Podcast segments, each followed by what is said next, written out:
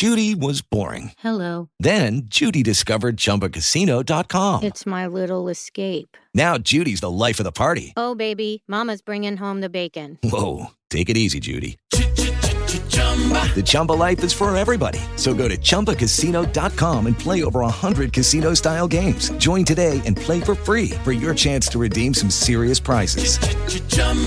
ChumbaCasino.com. No purchase necessary. Void where prohibited by law. 18 plus terms and conditions apply. See website for details.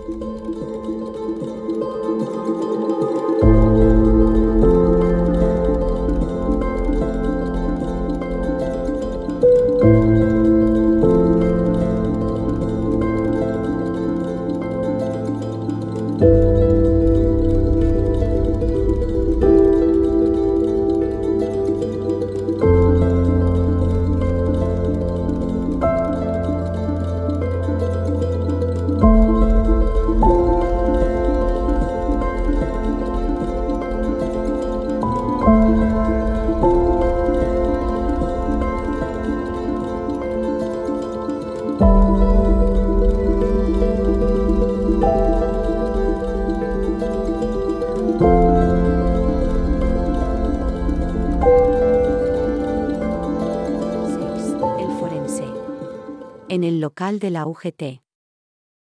Las palabras de Isidoro sobre el estado de salud de Jacoba me habían alarmado, pero, por seguridad, decidí poner algún tiempo de por medio. Así que el viernes siguiente, sobre las 11, cogí el tranvía y me dirigí al hospital del Pozo Santo, donde estaba ingresada. Había algunas nubes oscuras que amenazaban lluvia y me llevé puesto un impermeable. La gente hablaba de las posibles reformas de la República y del peligro al que se enfrentaba si el gobierno provisional, al mando de Niceto Alcalá Zamora, intentaba hacer cambios drásticos. Al llegar, me envolvió el desánimo. La confianza en mí misma, de la que tanto había alardeado, se arrastraba por el suelo como las flores rojizas de las bugambillas que el viento esparcía por la plaza. Casi mato a aquella joven. Quise convencerme de que estaba muy tensa porque el aborto era un delito y que se puso nerviosa. Tenía un malestar interior que no era capaz de definir ni apaciguar. Me fijé en el pozo. Se decía que la Virgen había obrado el milagro de rescatar a un niño al hacer subir sus aguas hasta el brocal, donde sus padres lo recogieron sano y salvo. Sevilla estaba llena de leyendas sobre portentos y milagros. En ese momento necesitaba alguno. Nunca había estado en aquel hospital de la beneficencia. En un principio, me alegré de que quienes lo gestionaban no eran las estiradas monjas de la caridad, sino las de la Orden Tercera de San Francisco. Aunque pronto me percaté de que tampoco eran demasiado afectivas, al menos la monja portera que se sentaba al otro lado de las ornamentadas rejas verdes de acceso al edificio. Su aspecto no podía ser más lúgubre. Llevaba un hábito, una cofia y un cinturón de piel de color negro. Su anillo de plata en la mano izquierda indicaba que había tomado los votos perpetuos. Cuando le indiqué que venía a ver a Jacoba Ochoa, enseguida me miró con desdén y, sin la más mínima consideración, manifestó. Ah, sí, esa pecadora que ha asesinado a una criatura de Dios. No sé cómo se la ha admitido aquí. Está con su madre y no hace mucho que llegó el médico forense. Dígame su nombre para dejar constancia de su visita. Al oír que había allí un forense, dudé en entrar, pero tras reflexionar un momento, acabé por darle un nombre falso. Candelaria Gutiérrez. Pase, me indicó con desgana tras tomar nota. Cruce el patio por ese pasillo y vaya a la segunda planta. Cuidado con dejar caer alguna maceta. Está en la primera sala de la izquierda, en la cama número 22. Subí las escaleras de mármol blanco con la frustración de no poder decirle dos palabras a la monja y me dirigí a la sala. Pensaba asomarme para ver al médico forense de lejos y esperar en el pasillo hasta que la abandonase. Me imaginaba la cantidad de preguntas que me haría si me acercaba a Jacoba. Al aproximarme, vi a un hombre de unos 50 años parado en el umbral de la amplia puerta de dos hojas. Anotaba algo en un cuaderno. Debía ser él. Seguro que tras hablar con la joven y su madre se le habría pasado algún detalle. Escribía con sumo cuidado repensando cada palabra. Lo sorprendente fue que, al levantar la cabeza del cuaderno, me di cuenta de quién era. Me quedé helada. Se trataba de Miguel Topete, un antiguo profesor mío, del que no guardaba agradables recuerdos. Tenía una inteligencia, que denominaría maliciosa. Era muy sistemático en la observación de los síntomas y me temía que no tardaría en descubrir las circunstancias del aborto. Nunca lo había visto sin la bata blanca. Llevaba un traje marrón oscuro y una corbata negra a rayas grises que lo hacían más serio y lúgubre de lo habitual en él. Era un hombre huesudo y de mediana estatura. Observé que tenía una cruz pequeña de oro en el ojal. Al ir a ponerse el sombrero que llevaba bajo el brazo me reconoció él también a mí. ¿Consuelo Flores? ¿Qué hace usted aquí? Me preguntó, examinándome de arriba abajo tras los gruesos cristales de sus gafas. Me puse tan alterada que debió notarlo. Doctor Topete. He venido a visitar a una amiga. Tiene fiebre reumática, le respondí aparentando normalidad. Vaya. Que tenga cuidado con el corazón. Esos enfermos están en la sala siguiente. Le han informado mal. ¿Pero qué es de usted? Se fijó en mis manos. Yo estaba temblando. Al final pudieron graduarse Enriqueta y usted, aunque no con mi consentimiento, me quedé perpleja con la forma tan ruda en la que se expresó. En la junta de evaluación, don Eleuterio y yo nos opusimos a que se les concediera el título cómo iban a bautizar a párvulos en peligro de vida sin creer en nada. Era un católico acérrimo e hizo caso de las murmuraciones de algunas monjas que nos llamaban anatemas por no asistir a misa y por desear una escuela laica. Habíamos aprobado todas las asignaturas de segundo con excelentes notas y superado sobradamente las prácticas, pude por fin sobreponerme y contestarle. No comprendo su actitud. Ni se imagina lo que sentimos cuando publicaron las notas finales en el tablón y faltaban las nuestras. ¿No les comunicaron nada? Le preguntamos a Sor Virtudes, que acababa de salir del despacho de la madre abadesa, donde se celebraba la junta, para poner las notas provisionales de las otras ocho alumnas restantes y nos informó de que las deliberaciones eran confidenciales. No considero que se merecieran mucha más explicación, reaccionó despreciativo el doctor Topete. Tuvimos que votar. El sacerdote y yo nos negamos por vuestro ateísmo. Los profesores Núñez y Bedoya se abstuvieron, pero el doctor Solves y doña Victorina votaron a favor. Creo que sí me la merecía porque se trataba de mi futuro, le exigí enfadada. Además, no ser católica no entraña ser atea. Menos mal que con la República correrán otros tiempos. Noté que su cara cambiaba y enrojecía. No estaba acostumbrado a que se le hablara así. Quizás me había excedido. Aquel hombre podía meterme en la cárcel y, entonces sí, invalidar mi titulación. Está bien.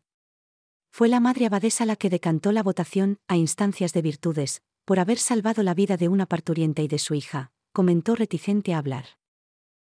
Por fin supe la verdad. Pero al momento comenzó con un tono inquisitivo. Le daría que pensar que una partera estuviese en la puerta de una sala donde una joven había abortado en extrañas circunstancias. Bueno, no podemos volver atrás, dijo de una manera poco convincente. ¿Trabaja usted de partera? Sí. Enriqueta y yo hemos abierto un consultorio, respondí sin darle más detalles. Su tono de voz había cambiado. Sabía que trataba de impartir una confianza que invitaba a hablar y aquello podía ser peligroso. Enriqueta y usted, dos mujeres de mucho carácter, dijo, alzando las cejas por encima de las gafas con ironía. Yo también he abierto un consultorio de ginecología en la Puerta Jerez. Quizás esperaba que le dijese dónde estaba el nuestro, pero no lo hice. ¿Ya no está en la escuela de matronas? Le pregunté. Sí, sigo allí, aunque además sustituyo al forense del juzgado de la audiencia y de la prisión del pópulo. Y aquí estoy con esa tarea. Pensé que había venido a visitar a algunas de sus enfermas, añadí. No, y no le puedo contar demasiado, agregó cortante, porque es parte de una investigación. Pero como es matrona, aunque me cueste reconocerlo, sí le diré que es un caso de aborto y que ha dejado a la joven en muy mal estado. Ella misma dice que se introdujo en el útero una aguja de tejer, pero resulta raro que casi se lo atravesara. Estoy seguro de que recibió ayuda de alguien y ese alguien y ella lo van a pagar. El código penal es muy claro. ¿Le ha provocado peritonitis? Me dirigí a él como profesional. No, de momento, no y no tiene infección. Espero que no empeore y no fallezca. Los implicados habrían cometido un asesinato. De todos modos, es posible que el caso se demore, aunque no por mí, que entregaré pronto el informe pericial al juez, sino por la escasez de recursos y de retribución. Hasta los análisis se llevan a cabo con muchísima dificultad por falta de farmacéuticos y de reactivos, y se desnaturalizan por la tardanza.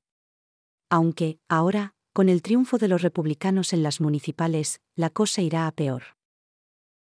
Es cierto que mueren muchas mujeres por abortar clandestinamente, afirmé sin más. Espero que no despenalicen el aborto. Es ir contra la ley de Dios. No sabemos, añadí por decir algo. Bueno, Consuelo, la dejo con su visita. Estaba consternada. Le dije adiós e hice como si me dirigiera a la otra sala hasta que bajó las escaleras. Luego fui a ver a Jacoba.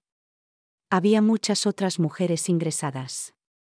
Un médico pasaba consulta a pie de cama con alguien que debería ser un practicante. Aquellos sanitarios me encrespaban. No solo ganaban más que nosotras por el hecho de ser hombres, sino porque luchaban para que se les concediese la competencia de realizar partos. Al acercarme a la cama, le hice señas como pude a la joven para que no me delatara ante su madre, a lo que ella accedió con la mirada. Entonces, saludé a ambas. Hola, Jacoba. ¿Qué tal está usted, señora? Soy Candelaria. Mamá, es una clienta. Encantada, señorita. No sabe el susto que me pegué hace dos días, empezó a contarme antes de decir nada. Mi hija se echó a morir. Incluso se desmayó en mis brazos.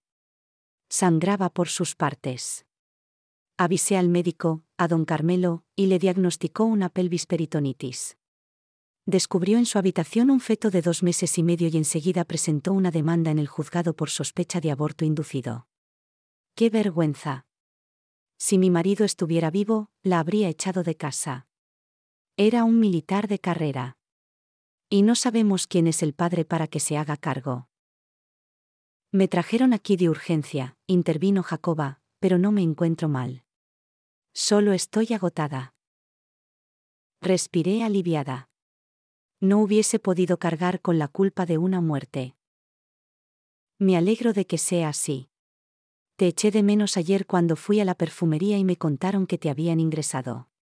No me supieron dar las razones. Candelaria, ¿le importaría quedarse un momento con mi hija? Necesito usar el baño. Sí, por supuesto. Me pareció providencial que se ausentase. Jacoba dijo. El médico forense nos ha hecho una visita. No le ha importado mi estado de salud. Me abrumado con las mismas preguntas una y otra vez hasta que he tenido que inculparme. Ya no solo desconfiaba de mi madre, sino de los vecinos. Afirma que alguien debe haberme ayudado.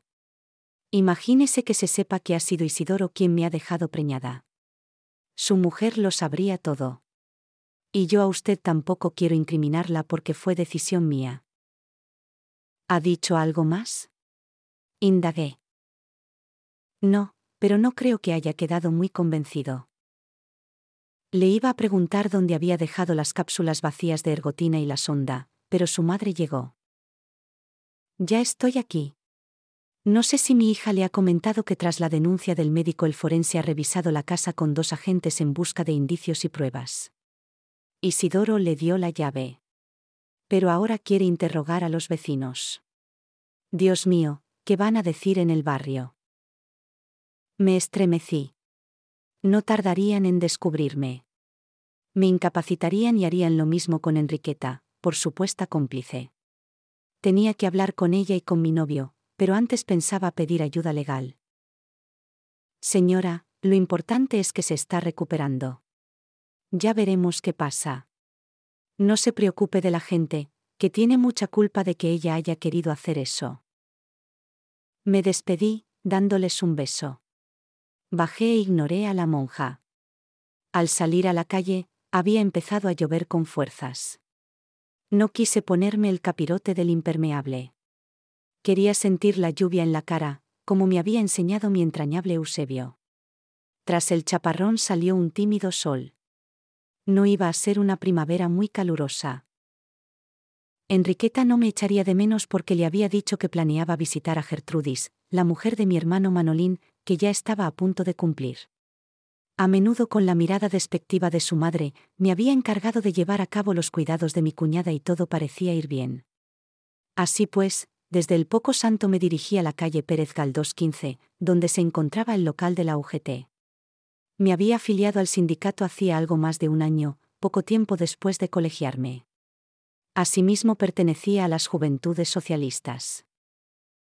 Tenía la intención de hablar con Ricardo Aranda, abogado laboralista, para que me asesorara en aquel delicado asunto, aunque se pudiese escapar de su ámbito.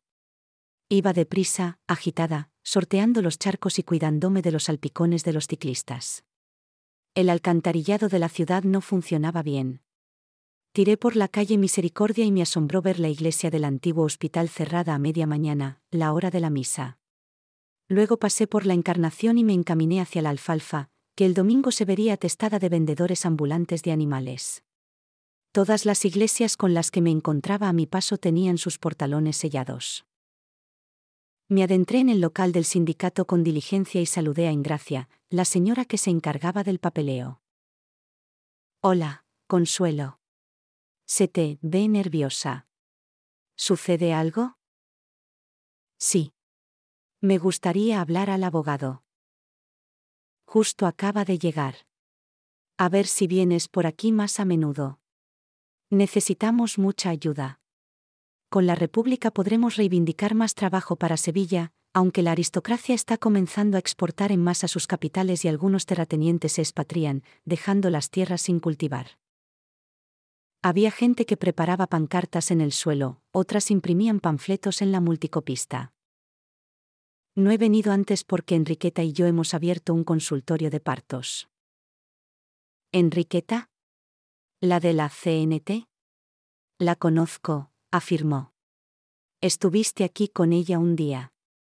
Es una mujer fuerte. Debería haberse afiliado con nosotros. Los sevillanos nos necesitan. Hay miles de desempleados y no tienen ningún medio de vida. Padecen de hambre. La clausura de la exposición iberoamericana dejó en junio del año pasado otra bolsa de paro y ese otoño se perdió la cosecha de aceitunas.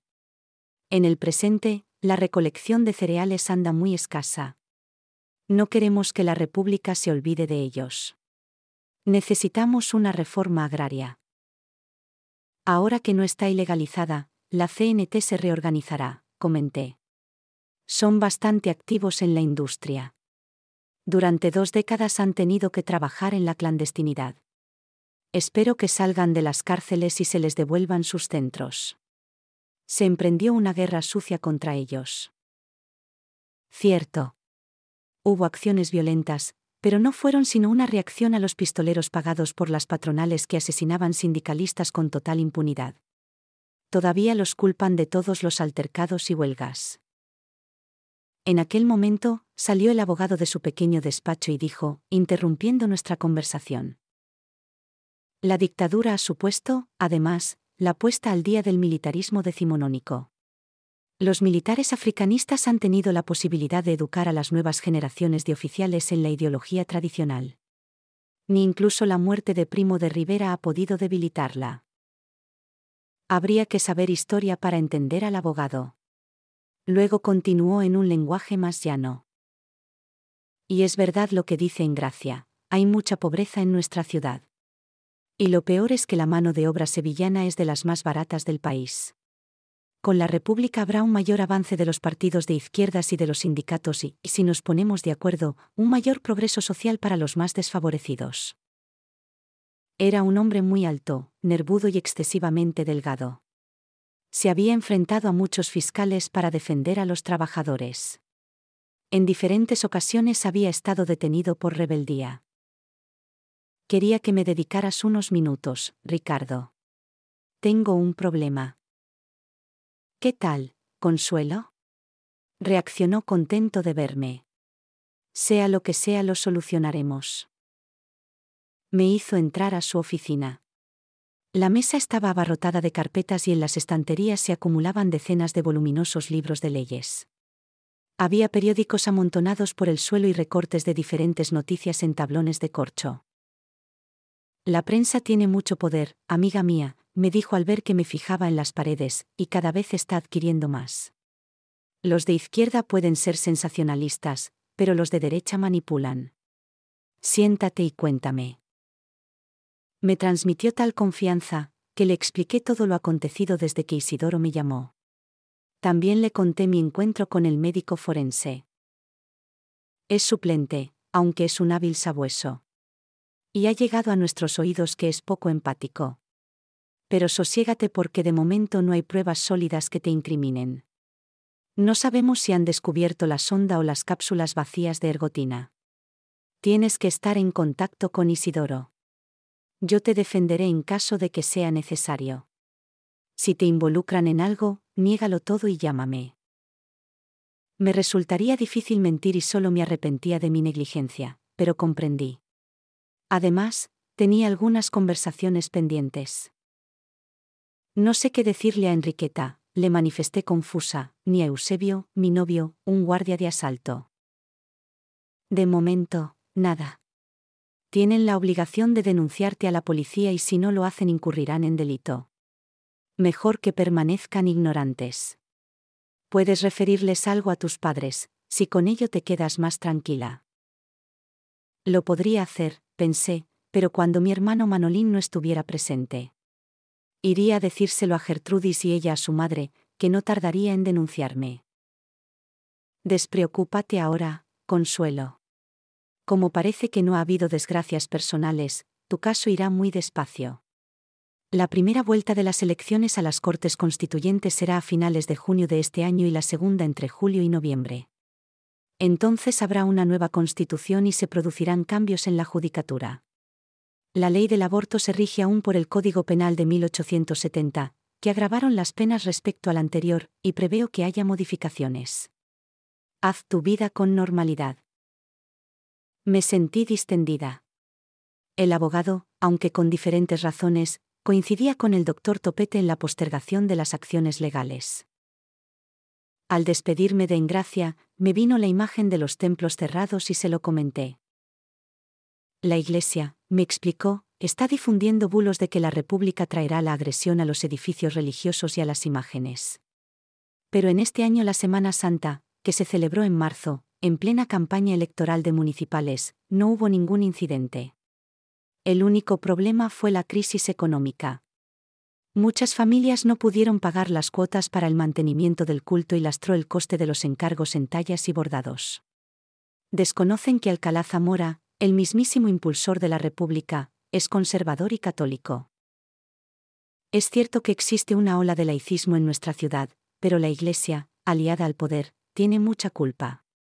Y no me extraña que algunos exaltados lleguen a cometer tropelías, pero la República no va a permitirlas, aseveré confiada.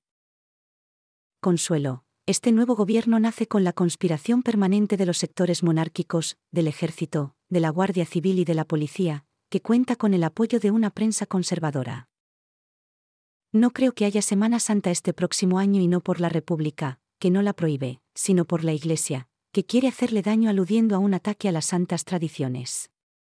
No consiente en perder poder, añadí antes de despedirme a pesar de aquellas últimas disquisiciones con engracia sobre la iglesia, me encontraba en calma. Al salir, mientras caminaba a casa, evoqué aquellos momentos de desasosiego en el hospital de las cinco llagas cuando la intolerancia quería arrebatarme mi sueño. Eusebio acababa de llegar vestido de guardia de asalto y me eché a sus brazos llorando. Enriqueta, enfurecida, quiso presentarse en la sala de evaluación, pero se lo impedimos. Estuvimos los tres esperando a un lado de la capilla, en un banco de piedra, hasta que, al mediodía, salió doña Victorina de secretaría. Al acercarse lo suficiente, gritó. Lo hemos conseguido. En aquel momento toqué el cielo con mis manos. El corazón se me iba a salir por la boca. Le dimos un abrazo. ¿Qué es lo que ha pasado? preguntó Enriqueta. No os lo puedo contar, porque me lo han pedido en el claustro, pero, ¿qué importa? Sois comadronas.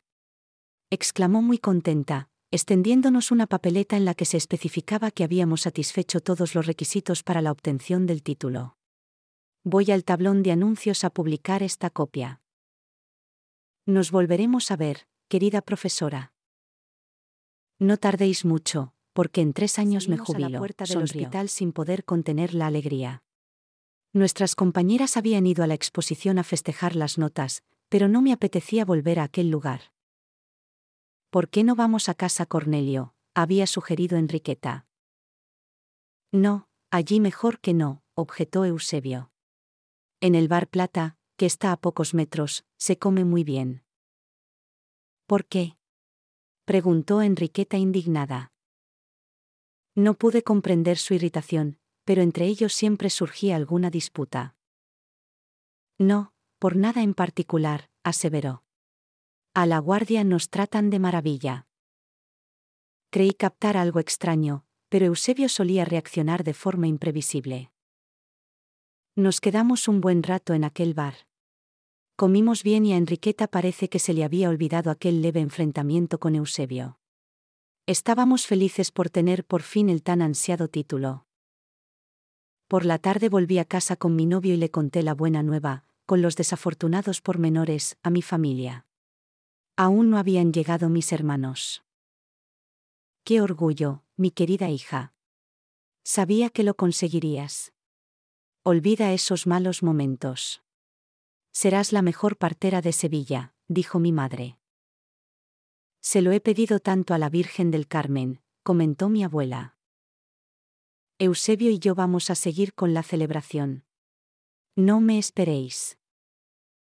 Y con la actitud de protesta callada de mi padre y la cara de mi madre pidiéndome cuidado con los ojos, pasé la noche con Eusebio en la pensión.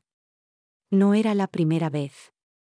Roberta, la casera, ya me conocía y no ponía impedimentos. Amaba a aquel hombre tan particular. La llegada del tranvía con su característico traqueteo interrumpió mis pensamientos.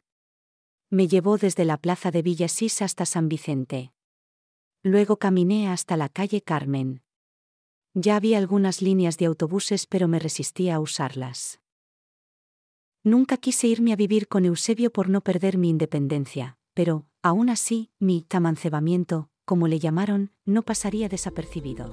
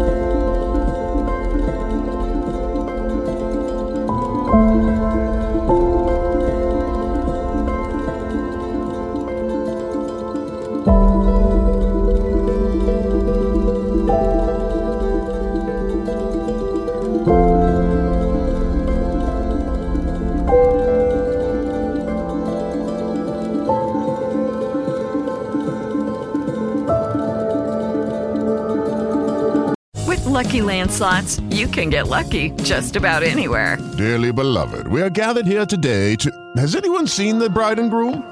Sorry, sorry, we're here. We were getting lucky in the limo and we lost track of time. No, Lucky Land Casino, with cash prizes that add up quicker than a guest registry. In that case, I pronounce you lucky. Play for free at LuckyLandSlots.com. Daily bonuses are waiting. No purchase necessary. Void where prohibited by law. 18 plus. Terms and conditions apply. See website for details.